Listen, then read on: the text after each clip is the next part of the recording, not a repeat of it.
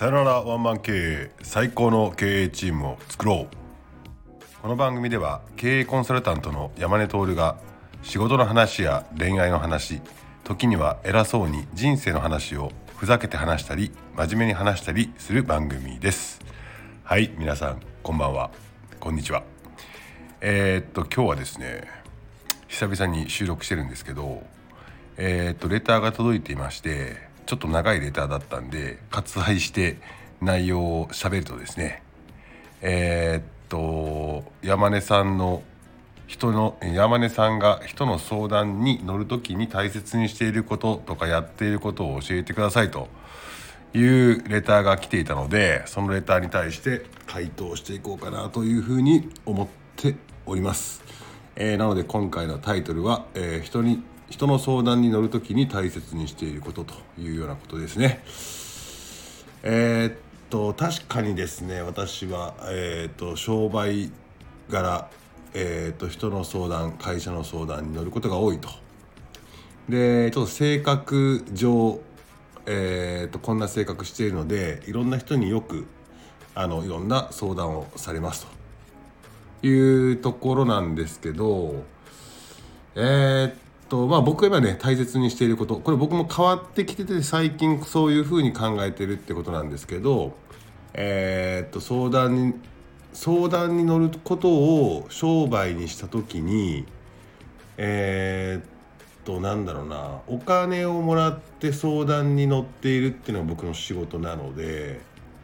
えー、っとなんかちゃんとその相談に乗り方のスタンスは考えなきゃいけないなと思った時期がたった。ありましてですね。ちゃんと言語化はしてなかったんですけどいい機会なのでちょっと今日言語化してみたいと思ってますという感じです。えー、っとまあ大事にしていることで言うとなんかこう、まあ、相談にもいろいろあると思うんですけどその人がなんかこう変わりたいと思ってアドバイスを求めているのか、まあ、今のその課題に対して本当に解決したいよというところで、えーまあ、変わらる必要もないか、まあ、解決したいよということで、えー、アドバイスを求めているのかただの愚痴を聞いてほしいだけなのかとかっていうようなことをちゃんと分けていてえっ、ー、とね昔はね愚痴を聞くのってすごいなんか嫌だったしなん嫌だったんですけど、えーと、この年になってくるとそんな他人の愚痴ごときで自分のこうが引っ張られてえー、マイナスな気分になるとかブルーになるってことがなくなったんですね。昔は多分愚痴とか嫌いだったのはなんかこうそれを聞いちゃうとそっちに引っ張られちゃうとかなんかそういうそういう人たちと接するとなんか嫌な感じになっちゃうと思ってたんですけど最近はあの僕はそれそんな愚痴ごときとかで自分がブレることはないなと思ってるので結構ね人の愚痴というのも楽しく聞かせてもらったりするんで、まあ、愚痴をね聞く時に意識しているのは、えーと、その愚痴をねとことん一緒に楽しんでガハハガハハっつってえー、っとまあ笑いに変えながら楽しむっていうことをしてますねと。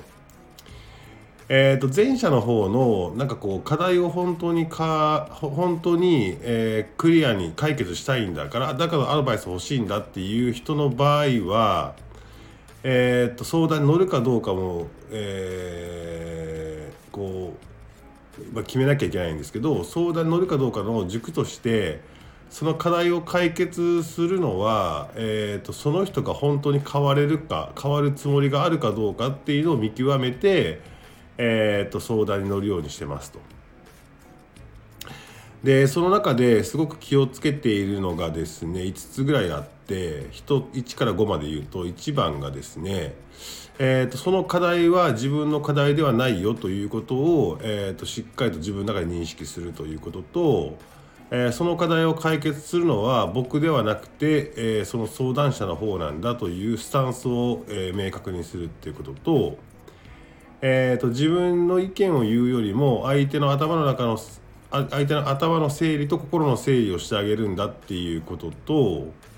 自分の意見を言うのは、えー、相手にどう思いますかアドバイスくださいって言われてからだしか言わないっていうのと、まあ、最終的には、えーと、どうするかとかっていうのを、まあ、自分で決めさせるっていうところは意識してますと。で、まあ、話を聞きながら、まあ、一番最初になんだろうな話してくる時すげえ感情的に、えー、話すからぐちゃぐちゃになってる状態なので僕は話を聞きながらちゃんと事実ファクトベースと,、えー、とそれをどういうふうに解釈したかっていう編集変換のところとでどんな行動を取ったのとかどんな行動を取ろうとしてるのっていうところの行動っていうのを、えー、と分けて聞くことで相手が勝手に整理されるっていうことを、まあ、望んでやっていますということなんですけど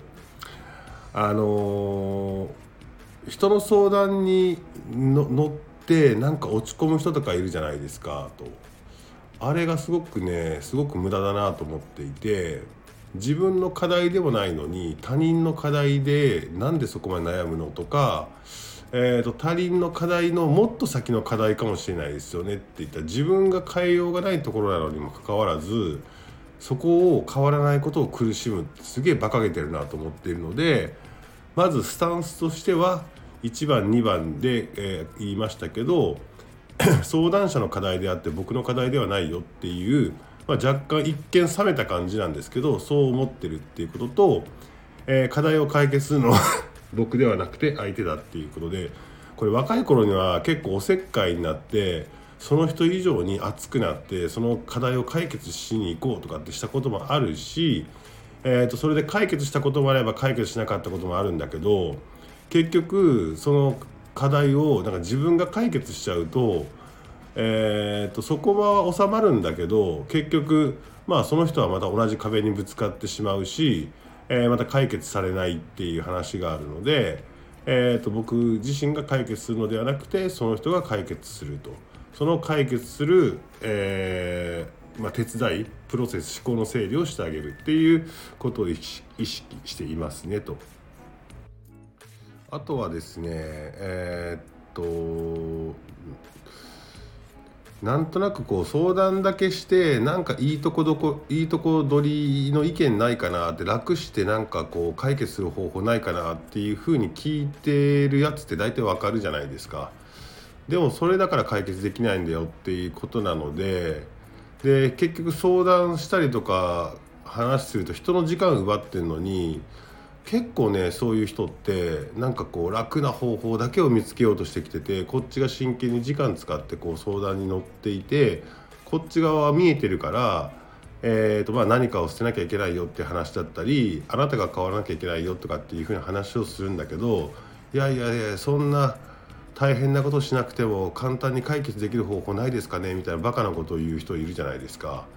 まあ、そういう人とはま二度と相談乗りたくないなみたいな話はあるんですが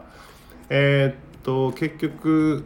どうなんだろうなアドバイスを求めるって言いながらいいアドバイスしてもやらないやらないんですよね基本本当にやんない人が多いなと思っているから僕相談乗るのはあんまりなんか乗り気じゃなかったりするんですけど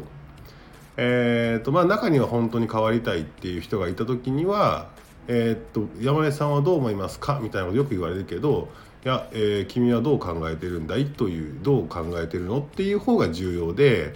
なので自分の意見というよりも、えー、その課題をクリアできてないその人の思考回路っていうものを、えー、とその人にもちょっと見えるように整理整頓してあげることによって、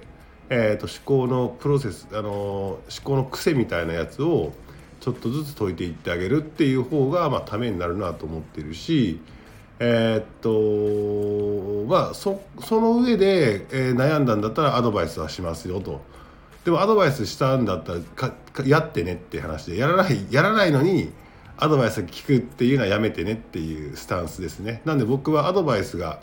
えー、っと商売なので、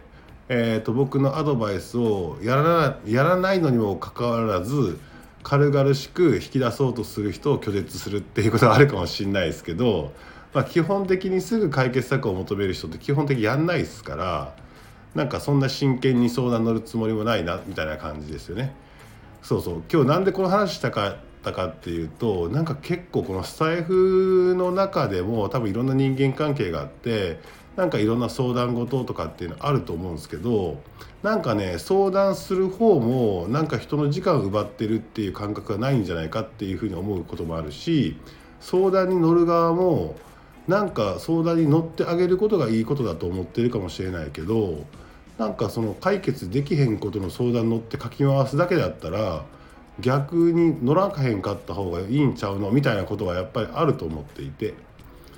えー、となんか優しい世界だから、えー、と人が聞いてくれる優しい世界だからなんか聞いてあげなきゃいけないとかっていうような感じでなんかこうコミュニコミュニティの中でなんかこう生きづらくなってる人も結構いるんじゃないかなと思ったので、えー、今日そのレターにもあったのでちょっと収録してみましたという感じですね。なんか冷たい人みたいな感じの えっと考え方なんですけどなんか、えー、人に依存させたりとか、えーと、その人の、えー、大丈夫だよとかって言って勇気づけることが優しさではそれだけが優しさではないなと思ったりするのでまあなんかねこういう人に相談されることで悩んでる人がちょっとでも気が楽になればなと思っての収録でした。えっ、ー、と、コメント、いいね、お待ちしております。